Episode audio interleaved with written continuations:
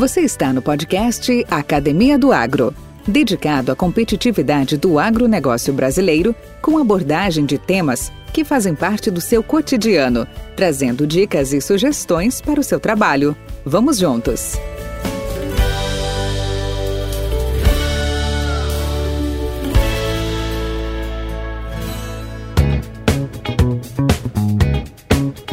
Eduardo Seishi Sugahara, engenheiro agrônomo, paulista, ele é oriundo de família japonesa de classe média e com origens sempre no agro. Seu pai foi produtor rural e foi empresário do agro. Ele tinha uma revenda. E sua mãe, professora do hoje conhecido ensino fundamental. Família do agro e de agrônomos com muitas coincidências. O seu pai, ele e seus dois irmãos homens se formaram em engenharia agronômica na mesma escola, na Exalc USP. Nos anos de 1954, 1982, 1985 e 1986. Ele, graduado em 85, e seus dois irmãos moraram na mesma república, a Louco, que foi fundada em 1964. A sua grande experiência profissional na área comercial e como gestor de pessoas foi conquistada em grandes empresas, como Grupo Maeda, Granol, Dupont do Brasil, Naturale Agromercantil, Sementes J. Bastos e, atualmente, na Semente Talismã, como diretor de negócios em semente, e também gestor comercial da Semente de Girassol na Eliagro. Vamos conhecer um pouco mais da história e trajetória deste profissional do agronegócio, gestor de pessoas e apaixonado pelo que faz e continua fazendo. Podcast Academia do Agro. Olá, meu grande amigo Edvar. Bem-vindo ao podcast Academia do Agro. Eu acho que ninguém conhece você por Edivar. A turma que estará ouvindo aqui, a grande maioria, são, são exalquianos. Então, bem-vindo, bicho Aipo. Tudo bom com você? Bom dia, Valdir. Tudo bem, sim. É uma satisfação e um privilégio estar falando com você aqui. É, sim, é, a maioria dos exalquianos vão me conhecer como Aipo, da turma de 85, da F85. E realmente um prazer e uma honra estar aqui com vocês. Que bom, cara. Muito obrigado, Edvar, por sua, sua participação aqui. A gente tem muitas coisas para conversar, eu tenho muitas curiosidades de te perguntar. E como já é de, eh, de tradição e costume aqui do podcast, eu sempre começo com uma pergunta onde você começou, qual a sua história. Mas assim, tem um sentido grande, porque, é, na verdade, todo o nosso início ali tem numa família, né? Então, eu gostaria de ouvir você onde tudo começou. Conta um pouco da sua família, conta um pouco da, das suas referências, conta um pouco dos valores adquiridos e que formatou o profissional que você é hoje. Bom, bacana, Valdir. Vamos lá. Tudo começou numa cidade do interior do estado de São Paulo, com cerca de 20 mil habitantes, hoje 30, algumas delas, inclusive, até reduzindo, né? Mas é, a gente viveu né, toda a infância numa cidade pequena chamada Oswaldo Cruz, no interior de São Paulo. Eu sou o segundo filho de uma família de quatro, quatro irmãos. Né? O meu pai é japonês vindo do Japão, ele é, imigrou para cá, para o Brasil, com quatro anos de idade. E minha mãe é brasileira, porém também de origem japonesa. Eu sou o segundo filho, como eu falei, de quatro irmãos é, sendo é, nós três meninos e uma menina que é a caçula. E foi lá que, nessa cidade, que começou toda a nossa, nossa família. Aí pode-se imaginar, né, que por sermos oriundos de famílias é, orientais, né, de, de origem oriental, imigrantes japoneses, a gente é, teve aí, de alguma forma, né, a influência bastante grande aí desse, desse modo, né, de, de vida aí japonês. Porém, o meu pai, vindo do Japão, ele é o oitavo filho de uma família de nove. É, e o meu avô, quando veio para o Brasil, eles vieram para trabalhar na agricultura, trabalhar aí na, na, área do café, na área do algodão, né? É, e por conta disso, eles deram muito duro e tinham poucos recursos quando vieram para o Brasil. Né? Mas lá atrás, quando eles tiveram posses e uma, um, um, dos drives da família japonesa, de modo geral, é a educação como uma prioridade dentro das famílias. É, os filhos que tinham condições ainda de aproveitar e de estudar eram o sétimo e o oitavo, né? E, foi, o oitavo era o meu pai. E acabou que, né, com um esforço muito grande de família, ambos conseguiram ser enviados para estudar, né? E a opção que tinha era estudava ou trabalhava. Então os caras aprenderam a, a, a uma outro, um outro ofício que era estudar, que talvez naquele momento fosse talvez um pouco mais fácil do que o trabalho pesado da roça.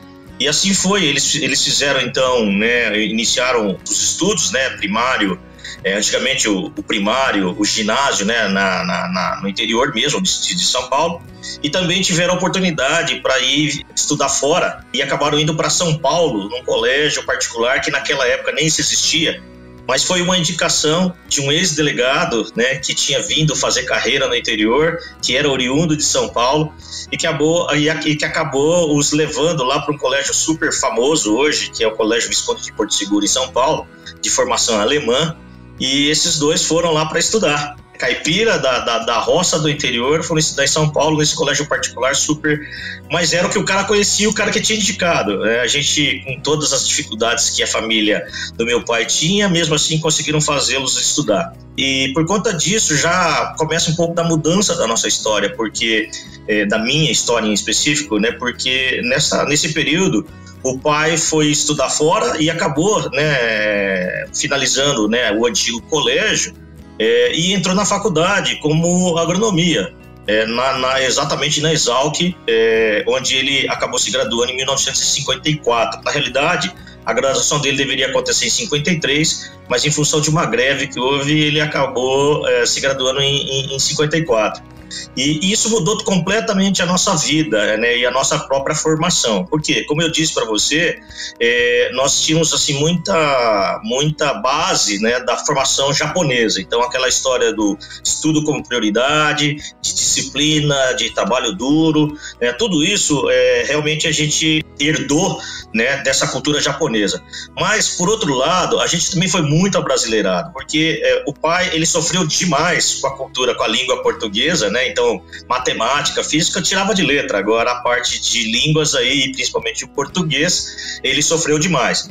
E aí, então, por conta disso, e a gente sempre não quer que os nossos filhos sofram aquilo que a gente sofreu, é, ele acabou, então, né, proibindo, ou na verdade, limitando é, a nossa conversa aí, que a gente falasse japonês. Então, hoje, por exemplo, é, um dos gargalos que a gente tem, a gente não fala japonês.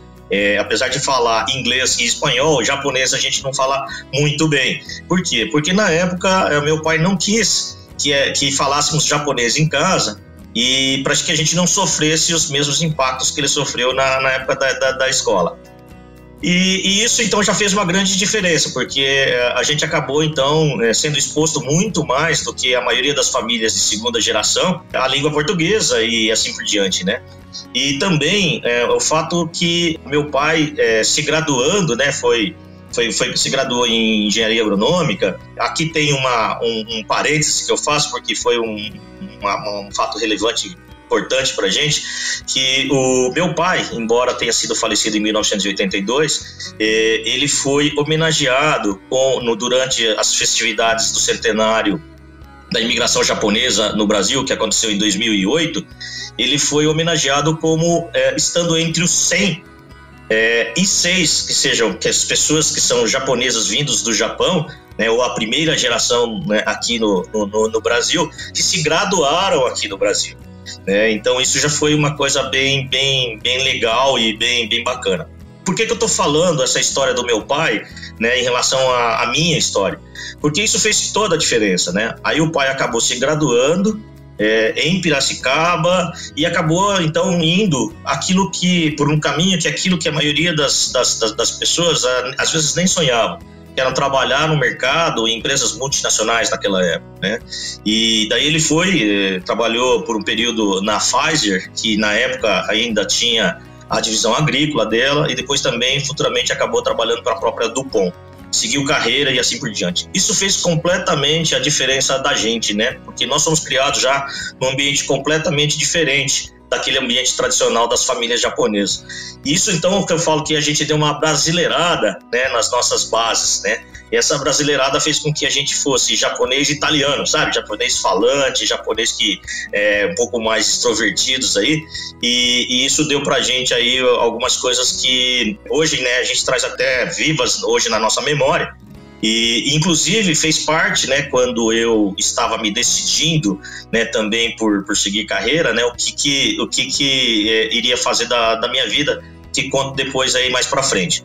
É, os meus irmãos, né, então, o mais velho e o mais novo, também são agrônomos, então essa é uma outra curiosidade da família, né, então somos uma família de quatro agrônomos da família, todos estudaram na mesma escola, eu e os meus dois irmãos, o mais velho e o mais novo, é, somos, inclusive, oriundos da mesma república, uma, uma república tradicional lá de Piracicaba, é, cujo nome chama Pouco Louco, mas cuja a, a, a pecha né, que foi pegada era a República da Japonesada, porque durante 50 anos, hoje ela ainda existe, ela está ela, ela tá completando é, 57 anos de fundação, né, são, foi fundada em 1964, na mesma data do meu, do meu aniversário, do meu, do meu nascimento, e essa, e essa república, é, ela teve como característica que mais de 50 anos aí, é, ela teve moradores com descendências japonesas, né? No começo foi por questões é, até de muita hábitos comuns e assim por diante, incluindo inclusive a questão de hábitos alimentares, né? É, e que foi ficando e virou uma tradição e durante quase 50 anos aí ficou como sendo é, essa República da Japonesada.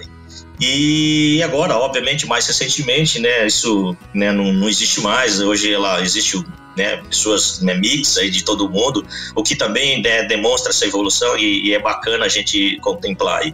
Mas voltando um pouquinho para minha história, eu, eu, eu, faço então esse colégio também, sigo o colégio em São Paulo. É, estudei todo, toda a minha, a minha formação inicial de ensino fundamental antigo primário e ginásio no interior de São Paulo. Depois também fui para São Paulo, para colégio particular. Não estudei no colégio do meu pai, o meu irmão mais velho sim, estudou no colégio que né, meu pai havia estudado. Eu não consegui passar lá, né, então acabei indo para um outro colégio é, em São Paulo, um pouco, um pouco menos rígido, né, e, e, e, e acabei que o meu irmão mais novo depois já foi para esse colégio onde a gente teria é, onde a gente acabou fazendo nosso é, estudo aí do, do ensino, ensino médio, hoje hoje ensino médio. E acabamos todos, né, então formando para formando para indo para Piracicaba e, e, estudando em Piracicaba. Bom, é, essa foi né, um pouco da, da, da nossa história aí. É, é, bacana, hein, cara? Então, pai, irmãos, todos, todos é, exalquianos. Bom, bom resgate essa história aí. Beleza, cara. Podcast Academia do Agro. Mas vamos lá. E Hoje, agronegócio, né? Estamos hoje, nós, nossa vida é baseada nisso. Na sua opinião, qual é ou quais são as grandes ameaças para o nosso agronegócio aqui no país? Valdir, assim como eu, eu comentei, é, eu sou um grande admirador, né, da vocação natural é, que o país tem, é, que a agricultura tem, né, as oportunidades né, do país, é, da agricultura, do agro, aí são, são enormes, são gigantescas. Né? E por ser dessa forma, eu acho que, na minha opinião, a maior ameaça que a gente vai ter vão ser é, como a gente vai conseguir colocar pessoas qualificadas nas tomadas de decisões. É claro que a gente é, entende, né, que todos esses problemas aí políticos, é, ambientais, né, é, protecionismos, legislações e tudo são gargalos, né, que são é, limitadores aí do, do, do, do, desenvolvimento do país e em específico do agronegócio, né, que na minha opinião também é o grande motor da nossa economia. Então, assim, eu acho que desafios e, e, e gargalos eles sempre vão existir em todos os setores. Né? E, e acho que a ameaça real mesmo é realmente é a gente conseguir se encontrar, né? E como cidadãos, né? Para realmente pensar no melhor desenvolvimento da nação, do melhor desenvolvimento do negócio, né? Então eu acredito que a qualificação das pessoas que vão tomar a decisão é, ou que vão estar envolvidas nessas decisões complexas de todos esses setores que eu falei, seja ele ambiental, seja ele político, seja ele legislativo. Isso sim é uma ameaça se nós não tivermos essa consciência de que a gente tenha é, que é, tomar partido, começar a, a, a enfrentar situações né, é, políticas aí que é, eventualmente podem travar essa possibilidade, porque não existe outra ameaça maior é, do que essa, porque nós temos é, favorecidos por tudo, por clima, por, por solo, por ambiente e tudo mais, e eu tenho certeza absoluta que a nossa é, vocação e a nossa oportunidade ela é enorme. Só não vamos capturar se nós não soubermos é, realmente é, trabalhar né, nesse sentido. Bacana, Edivar. E hoje, você é um consultor. Vamos falar dessa sua consultoria. Você até hoje é uma consultoria no setor de sementes. Como é que estamos na foto? Conte um pouco sobre a, a ESCK, consultor independente, o qual você representa. Conta um pouquinho aí para nós da sua visão, missão, valores. Bom, é, vamos falar um pouquinho que a minha história ela começa na indústria de, agroquímicos em 1988. Antes disso, de 85 a 88, eu estava na área de produção é, e, sempre fui funcionário, né?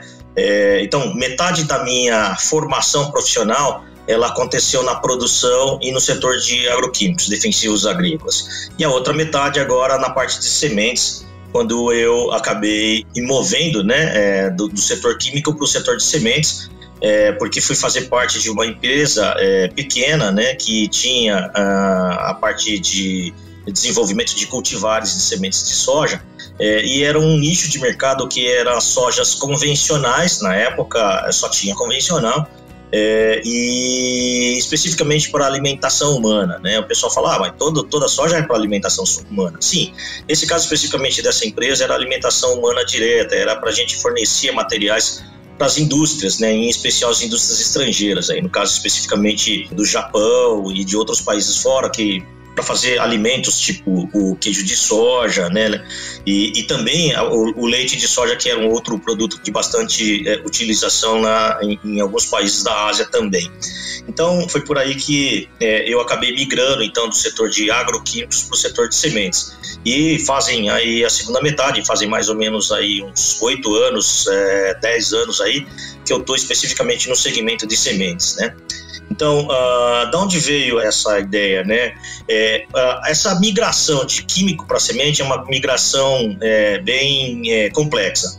Eu acho que o cara que sai da área de químicos para a área de sementes, ele tem um grau de dificuldade um pouco maior do que o contrário, o pessoal de sementes que eventualmente vai para a área de químicos.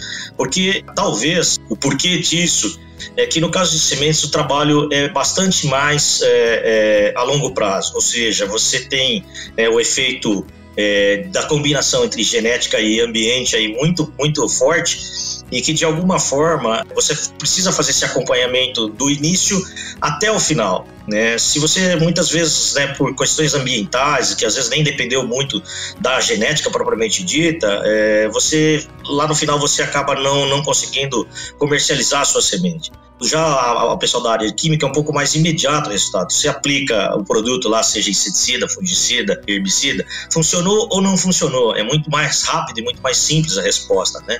E do ponto de vista de sementes, a coisa é muito mais complexa. Então eu acredito que essa complexidade leve a gente a ter um grau de dificuldade maior quando você migra né, da, do químico para a semente. E o contrário seria talvez um pouco mais fácil. Embora né, a gente tenha aí um monte de exemplos aí na indústria das, do grau de dificuldade que foi né, integrar essas empresas aí de, de químicos e de sementes. Né?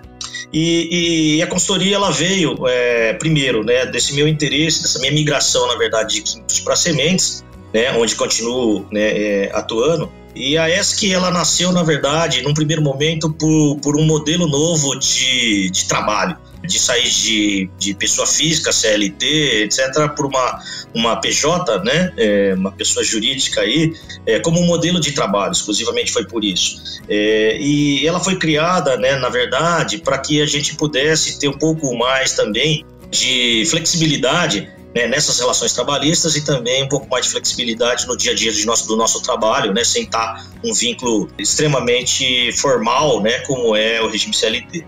Ela, ela apareceu porque a gente que está no setor há, há, bastante tempo, a gente viu essa migração né, da tecnologia, né, que até então é, vinda em cima de, de produtos, né, produtos é, químicos principalmente, que é a minha origem, né, é, e o que eu poderia é, dizer era, é, Valdir, acho que eu me perdi na, na, na, na linha aí.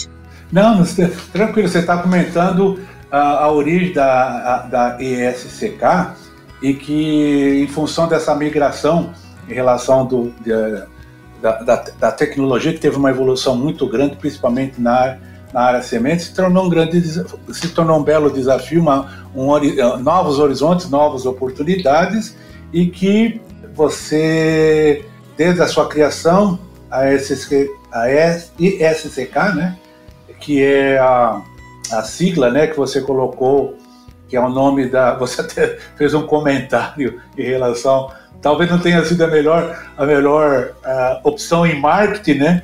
Mas que é a, as iniciais, a abreviatura das iniciais do seu nome e da sua falecida esposa, né? Que é Edward, Edward Sugahara, IS, e o CK de Célia Kaj, né? Aí depois você põe desde sua criação, é, a STK foca na gestão comercial e de pessoas. E aí? É, é mais ou menos isso aí que você está comentando, né? É, então, é, na verdade, então, só agora re, me reconectei aqui. Então, é, então, a empresa ela foi constituída, como eu falei anteriormente, é, principalmente para a gente é, estar num novo, num novo modelo de relação de trabalho, né? Que era o modelo da pessoa física CLT para a pessoa jurídica, né? É, ela, ela foi criada realmente, eu, eu a chamo de ESC, né? É, porque é, a base né, de formação mesmo dessa, dessa dessa empresa, o nome né, dessa empresa foi formado com as iniciais do meu nome, né, meu nome sobrenome e da minha esposa, né, que era é, o Edivar Sugahara, o E e o Sugahara, E do Edivar e o S Sugahara, e o CK da Célia Cage, minha falecida e adorada esposa.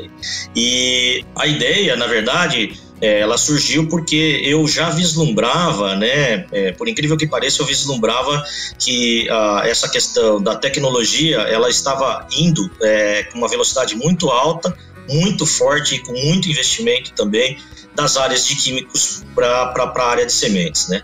Então, numa analogia aí com os químicos que eu faria, eu, eu, eu, eu, imaginava, eu, eu é, sintetizava, né, de que é, o que ia acontecer é que aquela briga que a gente tinha com as outras concorrentes empresas né, no tanque do, do pulverizador, né, que, que, produtos queríamos misturar né, lá dentro do tanque do pulverizador ou quem ia ocupar aquele espaço, ele, ele estava indo para a semente, né, com a vinda aí das novas tecnologias, né, é, sendo é, utilizadas né, como na, as sementes como, como via né, de levar essas novas tecnologias. Né? A gente fala das tecnologias embarcadas aí na semente. Né? Então isso tudo que fez com que a gente é, começasse a aumentar o interesse nessa área de sementes e daí então criei essa empresa para que a gente pudesse então é, colaborar também né, com outras pessoas e com as empresas aí é, de alguém que tinha a visão de é, produção, a visão de é, agroquímicos, né, e a visão de sementes que na verdade era o,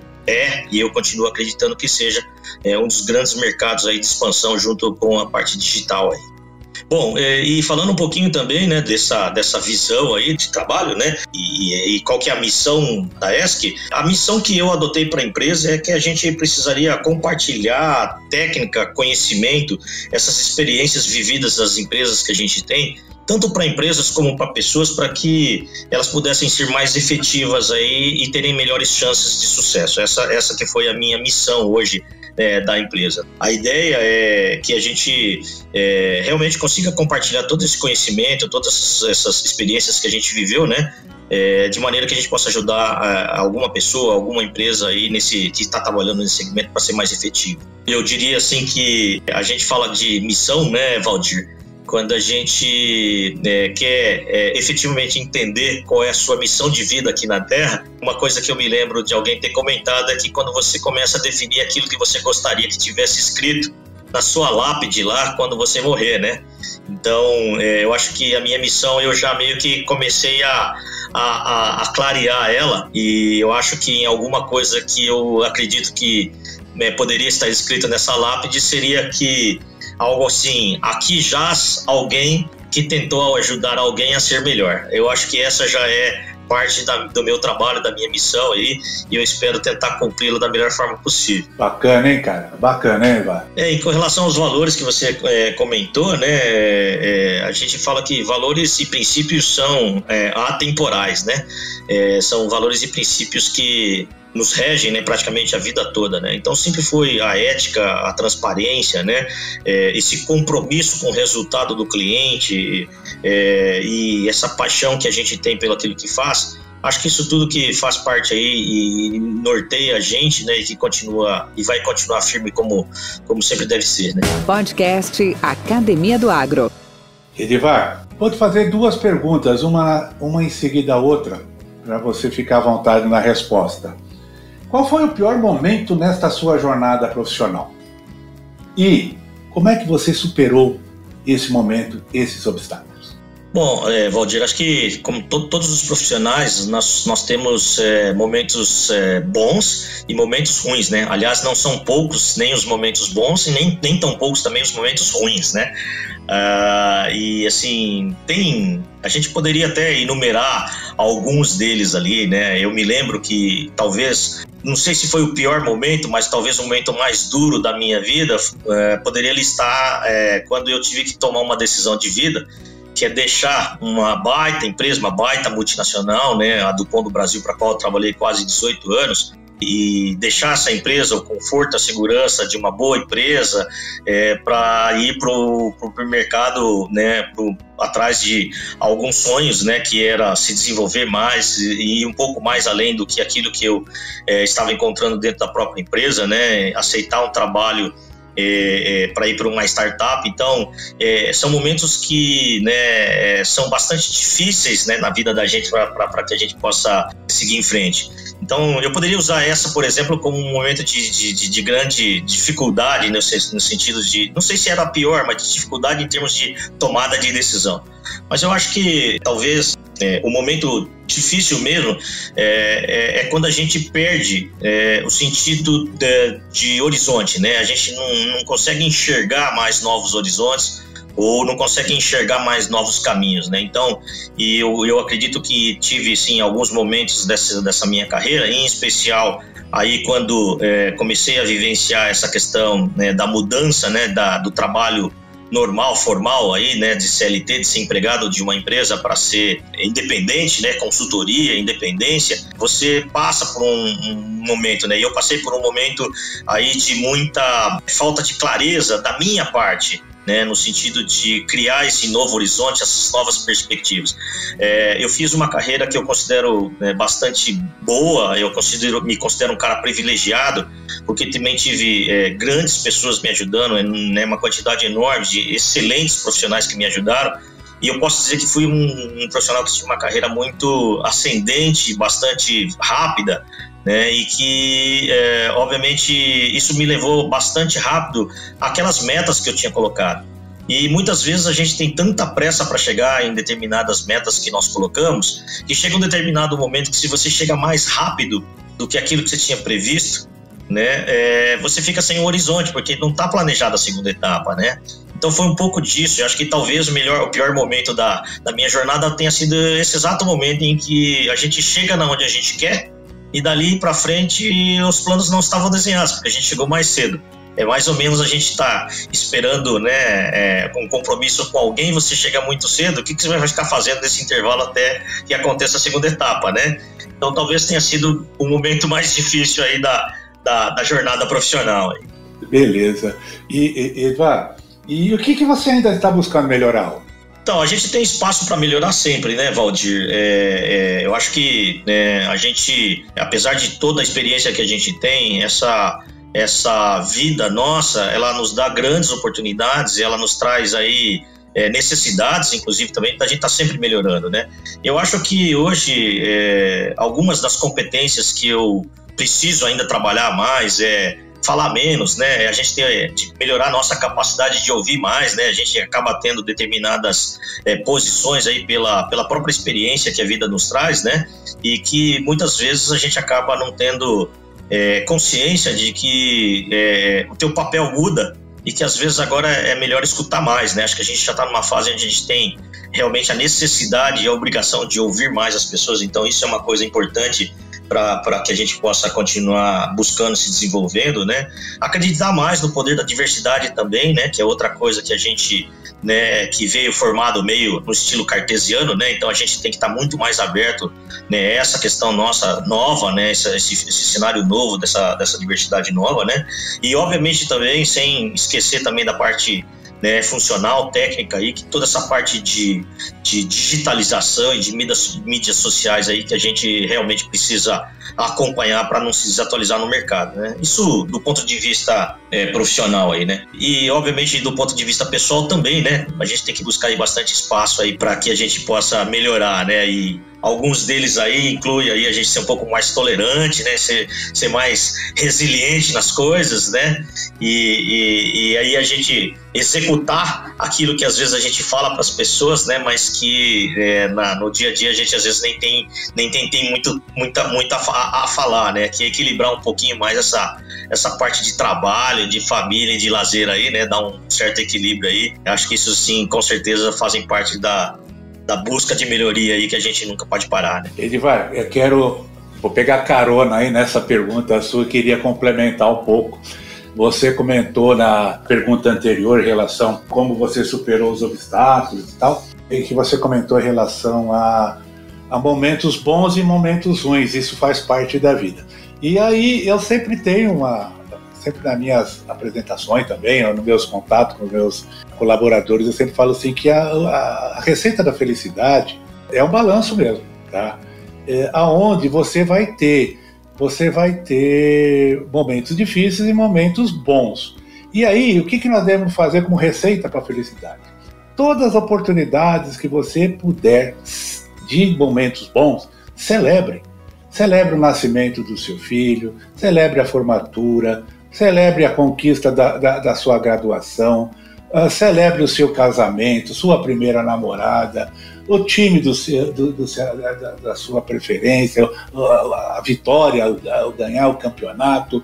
Por quê? Inevitavelmente nós vamos ter que enfrentar a fila de banco, nós vamos ter que pagar boleto todo dia, nós vamos ter a perda de entes queridos, nós vamos ter pandemia, nós vamos ter uh, situações não desejáveis, mas que faz parte da vida. Então, qual a receita da felicidade?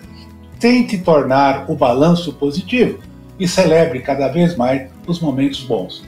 E a outra coisa que eu queria também comentar em relação ao que você falou dos obstáculos é que uh, a busca a busca de melhoria é isso mesmo, sabe? A gente a gente tem que fazer a vida mais leve. Nós estamos numa, eh, nós temos que ouvir mais, realmente você tem toda a razão, compartilhar mais, porque nós temos muita sabedoria e conhecimento, mas também fazer a nossa vida mais leve. Você citou em alguma das suas mensagens que vamos curtir mais a jornada com mais calma do que querer se apressar a chegar ao objetivo.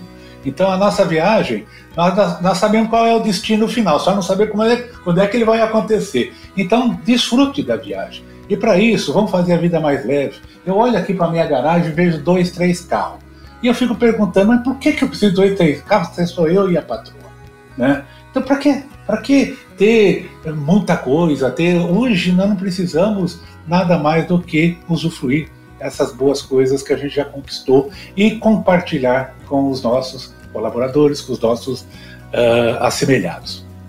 Acho que eu falei demais, né, Eduardo? Não, eu compartilho perfeitamente né, realmente dessa, desses seus comentários aí, porque é isso mesmo, né? Eu, eu falo é, para a turma né, que a minha carreira foi uma carreira boa, né, de sucesso, acelerada. E é a hora que você dá uma parada para começar a refletir, falar, não, eu preciso dar uma desacelerada. É, vem tudo isso na sua cabeça mesmo, é o que você comentou aí, né? É, é uma corrida cujo final você já sabe que, o que vai acontecer, né? Então, é, ao invés de nós estarmos preocupados onde vamos chegar, a gente deveria estar muito mais preocupado realmente com o desfrutar dessa viagem que a gente está fazendo, né, Valdir? Isso não quer dizer que nós se aposentamos e paramos, nada mesmo, muito pelo contrário, né? Agora talvez seja uma das, das, ah, das atividades, eu pelo menos me sinto assim, que eu tenho sido mais útil, mais pro, uh, produtivo, prolífero, estou sendo muito mais positivo, sabe, muito mais feliz até em relação às coisas que eu posso fazer, que eu posso dividir e que eu posso alcançar. Então, é, é, é o inverso das pessoas pensando, isso é papo de, de aposentado. Pelo contrário, até porque não o somos, né? É verdade, como você disse também, né? Como a, a, a chegada, né, ou a data de vencimento a gente não sabe qual vai ser, a gente continua pedalando e é isso mesmo, né? Eu acho que agora pedalando muito mais consciente e desfrutando muito mais também né, dessa jornada que a gente está aí, seja ela pessoal, seja ela profissional, de uma forma muito mais efetiva, de uma forma muito mais bacana, né? Eu, eu confesso a você que essa passagem agora, né, em especial é, dos últimos anos para cá, e acredito que seja assim, vá continuar para frente, né? Que a gente vai ter é, muito mais prazer, né? E na verdade, não só prazer, porque prazer a gente sempre tem, porque a gente gosta daquilo que faz, né? A gente ama aquilo que faz, né? Mas principalmente a gente conseguir realmente desfrutar, né? E, e, saborear né, com um pouco mais de tempo e tranquilidade, né, dentro desse equilíbrio que a gente havia comentado aí, né, é, toda, todas essas fases aí que a gente viu e, e efetivamente, né, tentar contribuir aí para a galera mais nova que está chegando aí, cheia de gás também e que é, tenho certeza absoluta que é, ouvindo aí é, comentários como esse seu programa, como esse sua, sua, sua seu trabalho que você está fazendo aí, é muito legal e né, é, acho que faz todo sentido aí da gente estar tá, é, de alguma forma deixando registrado essas coisas, essas histórias, essas experiências. Muito bacana mesmo. O, o que curiosidade, acabei de receber uma mensagem agora e eu vou, eu vou, eu vou transferir a pergunta que o, que o colega mandou para mim para você. É, é, Valdir, você ganha dinheiro com consultoria de qualidade? É um empreendimento rentável? Quais seriam os fatores de sucesso para isso? Então agora eu vou ficar na comodidade e passo a, a pergunta para ti. Bom, é, a, a, a, na verdade, assim, né, Valdir? Essas são as perguntas assim, que, que as, algumas, algumas de nós aí a gente fica meio reticente em estar tá conversando, né? Mas eu tive um chefe que ele me diria: responda aquilo que te perguntaram, né? Então, literalmente respondendo diretamente para você, dá para ganhar dinheiro com consultoria? A resposta é sim com certeza dá para ganhar dinheiro com consultoria, né? É, é, rentável? A resposta também é sim, é rentável. Agora, existem os poréns, né, que é, não são todos é, é, tão diretamente e nem tão resumidos da forma como eu coloquei que sim, né? Existe todo um trabalho que precisa ser desenvolvido, né? E, e a minha, minha, minha opinião pessoal mesmo é que o dinheiro, né, ela, ele é uma consequência de um trabalho bem executado que você fez, né? Eu acho que o dinheiro ele não deve ser a finalidade desse trabalho de consultoria, né? Eu acho que o trabalho com paixão, o trabalho com amor, essa, esse compromisso com o resultado aí de quem você quer ajudar, seja ele pessoal ou profissional, é que deveriam ser né, os drives né, do, do teu trabalho de consultoria. Então eu acho que todo mundo, pelo menos é isso que a gente tem percebido aí com os colegas que são colegas de sucesso, que quando você é, tem esse compromisso, esse trabalho, essa paixão por fazer essas coisas que você aprendeu, o dinheiro é só uma consequência, né? Então eu acredito muito nisso e continuo trabalhando, né, tentando é, ter bastante satisfação, prazer, alegria, o famoso have fun, né? E se puder ganhar dinheiro, então melhor ainda. Mas eu acredito sim que é, é uma coisa que é, é um caminho, né? Principalmente para as pessoas que ainda estão ativos, né? Como nós, é, e que a gente pode contribuir muito ainda pelo agro, pelo país, pelas pessoas de forma geral. Beleza, obrigado pela resposta. O nosso ouvinte que fez a pergunta, então tá aí a, a sua resposta. Faça as, palavras do Edvar as minhas, que eu concordo uh, 100%, 110% com o que ele ele posicionou. Eva, e o que você faria diferente se estivesse começando hoje novamente? Então, Valdir, o que a gente conversou aí, né? Eu acho que eu andaria um pouco mais devagar no meu começo lá, sabe? Né, eu apreciaria mais a viagem, como a gente falou, né? Eu tomaria mais riscos lá atrás, entendeu? Então, faria muitas das coisas igual que a gente fez, né, até agora, porque realmente nos trouxe a patamares bem, bem, bem bacanas mas também né, daria um pouco mais, tentaria calibrar um pouco mais as minhas expectativas e as minhas ansiedades, né? Porque aquilo que a gente falou, né? O importante é a gente curtir a viagem, né? Eu acho que a gente vai entrar numa fase é, muito mais é, é, racional, por incrível que pareça, que a gente fica mais tempo, né, é, querendo ser feliz do que ter razão. Acho que essa é a grande mensagem aí, né, que a gente pode dizer. É mais importante a gente ser feliz do que a gente ter razão. Podcast Academia do Agro. E o que te deixa empolgado com a sua atividade hoje? Quais são os planos e próximos passos? Quais são seus desafios? Bom, empolgado porque o, Brasil tem uma chance, o Brasil, o agro, né, tem uma oportunidade gigantesca, enorme. Né, a gente está vendo o que está acontecendo mundo afora, né? Nós somos o grande celeiro do mundo, nós temos vocações naturais aí, oportunidades é, gigantescas mesmo no agro. Né? Muitas das pessoas que não conheciam o agro hoje começam a entender o tamanho, a proporção, a importância, a relevância desse, desse segmento né? para nós aqui e para o mundo também. Alimentar aí 9 bilhões, 10 bilhões de pessoas que teremos nos próximos anos aí é uma tarefa é, árdua, porém também muito gratificante, né? E nós temos a grande oportunidade aí de, de, de fazer isso acontecer, de realmente é, é, elevar o país, né? E o agro brasileiro aí é, num, numa situação de muito mais relevância, de muito mais importância, né? Então eu, eu continuo acreditando, sou um otimista por natureza, continuo acreditando em tudo isso e mesmo tendo já 36 anos aí de, de estrada, de carreira, né, eu continuo acreditando que a gente pode e deve fazer muito mais, né. É, novos planos, continuo, né, eu acho que as sementes ainda têm um espaço enorme, né, ela, ela, ela realmente vai ser um dos segmentos aí que capitaneiam aí a chegada das tecnologias, né, e o desenvolvimento de tudo que a gente está falando. Nós estamos vendo aí incrementos significativos de produtividade, né, porque a área ambiental certamente é uma área de, de, de, de, de preocupação, mas também uma área de oportunidade para fazermos tudo. E se a gente conseguir fazer tudo isso com maior eficiência, com maior eficácia, aí certamente a gente vai estar tá em outro patamar, né? E por isso, então, a gente também é, precisa continuar é, é, fazendo a nossa parte aí, né? E, e isso que, que, que, me motiva, né, a acordar cedo todos os dias, né? E fazer melhor aquilo que a gente vem fazendo aí, tentar ajudar outras pessoas e outras empresas aí também a, a chegarem nisso, né? É, atualmente continuo trabalhando né, como é, é, consultor na área de sementes de soja, uma empresa é, é, que cujo o, o, principal atividade é a área de sementes de soja, mas estou encarando aí alguns novos desafios. Um deles é, é trabalhar por uma semente de, na área de gestão comercial de sementes de girassol, que é uma oportunidade para a segunda safra aí na, na, na janela pós, pós janela ideal do milho.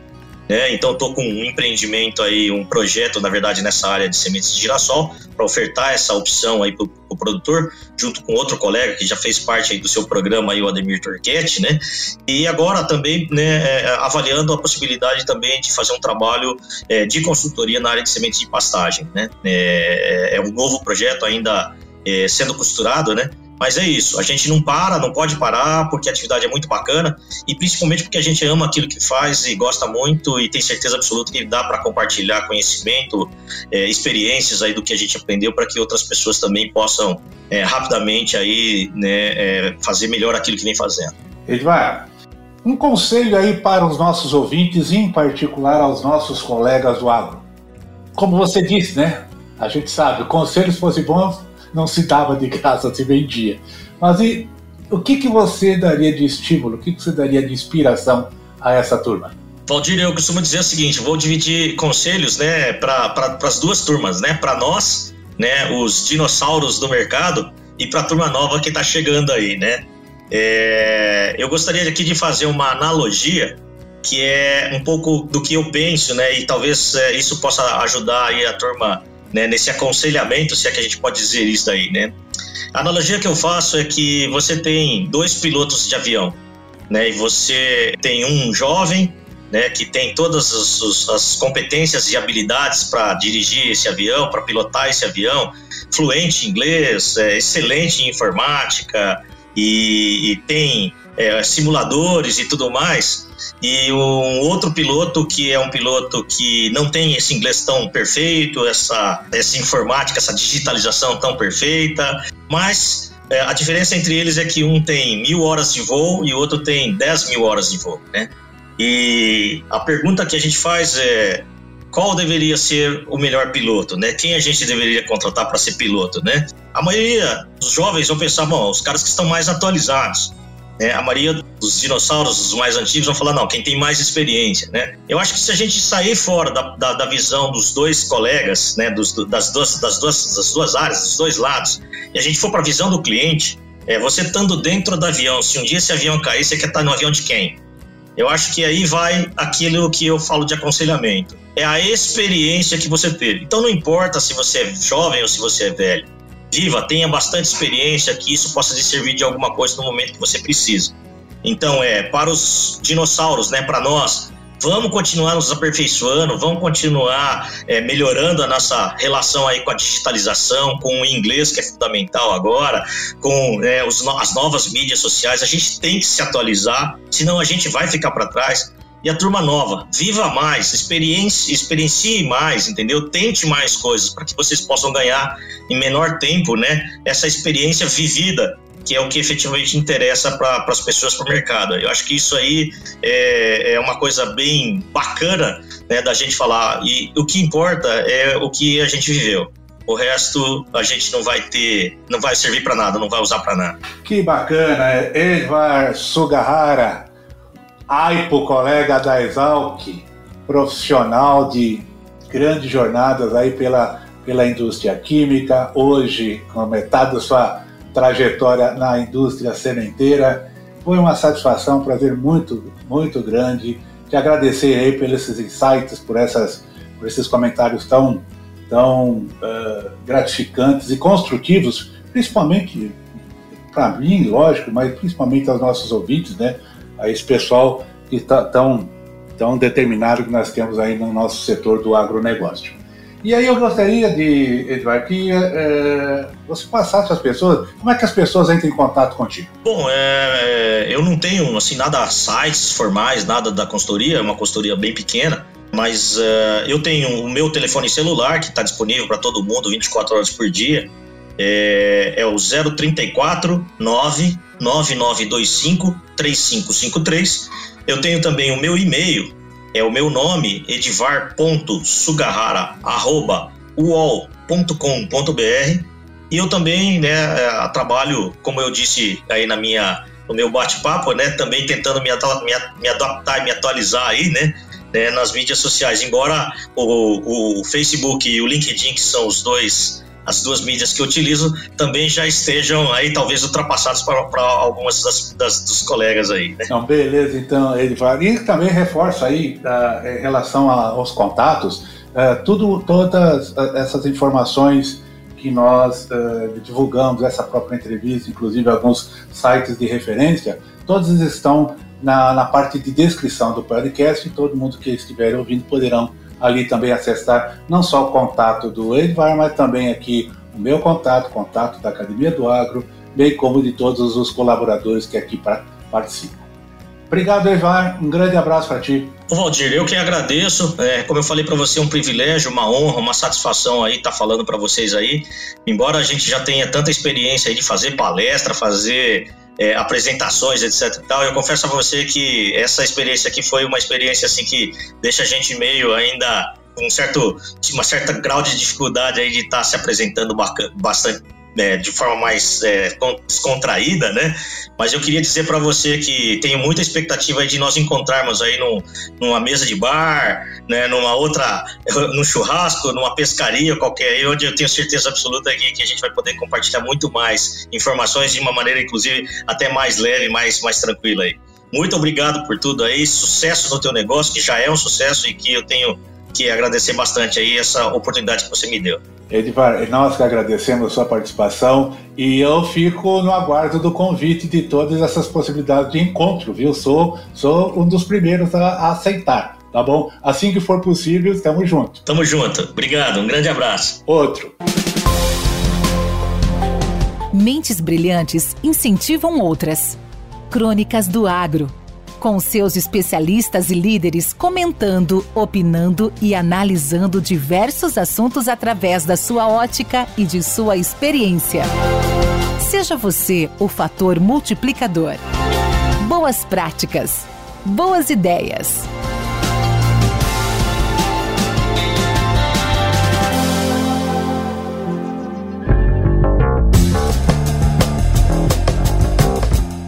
Crônica do Agro apresenta o artigo Rochagem na Adubação por Antônio Alexandre Bizão, apresentado no terceiro Fórum da Agricultura Sustentável, realizado no MS. Olha, os romanos, existem referência que os romanos já utilizavam as margas como corretivo de solo lá na agricultura na Roma antiga. Depois nós temos outra referência muito importante, é a respeito do James Hutton. James Hutton viveu na Escócia, em Edimburgo. Ele era um médico que é, encantou-se pela ciência geológica e a referência escrita que foi o primeiro a fazer rochagem na sua propriedade, uma fazenda na região de Edimburgo.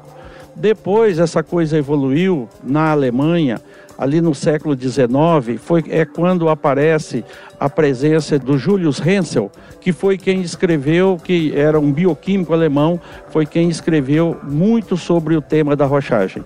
Esse processo ele evoluiu muito na Alemanha. O Julius Hensel escreveu o livro Pães de Pedra, onde ele mostrou para a sociedade alemã como era possível produzir alimentos usando a rochagem como esteio. Nessa época que foi implantado o sistema de produção de alimentos com o uso do pó de rocha na Alemanha, ainda não tinha sido disponibilizado a tecnologia do fertilizante químico. Então fica essa pergunta: como que era possível produzir alimentos até o ano de 1850 sem usar o fertilizante químico? Então era usado somente o fertilizante orgânico, por isso que existia a teoria do humus, que todo o fertilizante, toda a nutrição de planta era através do humus. E o Julius Hensel provou bem ao contrário, que a fertilização das plantas é feita através dos minerais que se encontram armazenados e preservados nas rochas. Julius Hensel mostrou isso muito bem que o solo que nós temos que fornece os nutrientes para as plantas nada mais é do que a evolução das rochas. Ele deixa isso muito claro ao mostrar que nas regiões de serra nós observarmos solos de alta fertilidade. Nas regiões de planícies nós tínhamos solos de mais baixa fertilidade, aonde o solo em formação já tinha distanciado do seu suprimento de nutrientes, que é a rocha in natura preservada. A meta, o, a, a, guia, a estrela guia do nosso sistema de rochagem é sim, somente uma coisa: a redução do nosso custo de produção. Nós não podemos negar que a Revolução Verde é, fez com que a gente produzisse grande quantidade de alimentos no mundo. Só que essa mesma quantidade que nós produzimos, muito nós produzimos, nós esquecemos de olhar o que? O custo de produção. Se nós aumentamos a oferta de alimento no mundo, na quantidade que nós aumentamos, nós fizemos também com que o preço diminuísse. Então, como que nós vamos sair agora dessa equação? A alternativa que nós temos é continuar a produzir o que estamos produzindo, aumentar a nossa produção. Mas se nós não abaixarmos o nosso custo de produção, o nosso sistema está fadado a entrar em declínio, está fadado a entrar em colapso. Então, o básico do nosso trabalho significa nós mudarmos o jeito de produzir essa quantidade de alimentos que nós estamos produzindo. Quando eu entro no pó de rocha, que a pessoa toma consciência do pó de rocha e das alterações que ele provoca no sistema, nada mais acontece do que um empoderamento do agricultor novamente. O agricultor volta a ter poder sobre a atividade dele. Isso é muito importante. Então, é isso também que está correlacionado às outras formas de manejo que ele tem na lavoura. Junto do pó de rocha veio a aplicação dos micro-organismos com produção on-farm. Nós temos também o uso da homeopatia junto com o pó de rocha. Então nós temos, não é o pó de rocha isolado que está provocando um efeito, um sintoma é, cartesiano de causa e efeito, aonde eu conto que o pó de rocha vai resolver os problemas. Não, o pó de rocha é uma ferramenta para ser usada em conjunto com as outras coisas que nós já usamos. Nós usamos pó de rocha, nós vamos retirar o fertilizante químico? Talvez sim, talvez não, mas eu vou estar usando o fertilizante químico com parcimônia, com mais objetividade, com mais economicidade, para que tudo consiste em fazer com que o agricultor volte a ganhar dinheiro nessa atividade. Então, Julius Hensel, lá em 1850, ele já definiu no prefácio do livro Pães de Pedra qual que era um dos objetivos do uso da rochagem? Tornar a agricultura novamente um ofício rentável. Porque se a agricultura não for um ofício rentável, os agricultores vão sair dessa atividade. E quer queira, quer não, na atualidade, no ano de 2019, nós temos que admitir, quer queira, quer não, que a agricultura ainda é a atividade mais importante da humanidade. Quem escreveu isso foi Einstein. Então vejam, senhores, que o próprio Einstein reconhecia que a agricultura era a atividade humana mais importante para manter a sociedade no atual momento. Com temas expressivos e dinâmicos, esse intercâmbio semanal visa oferecer um melhor desenvolvimento em suas habilidades profissionais e nas atividades e práticas do seu cotidiano. Somos da Academia do Agro, o podcast para todos aqueles apaixonados pelo agronegócio. Te aguardamos no próximo episódio. Até lá!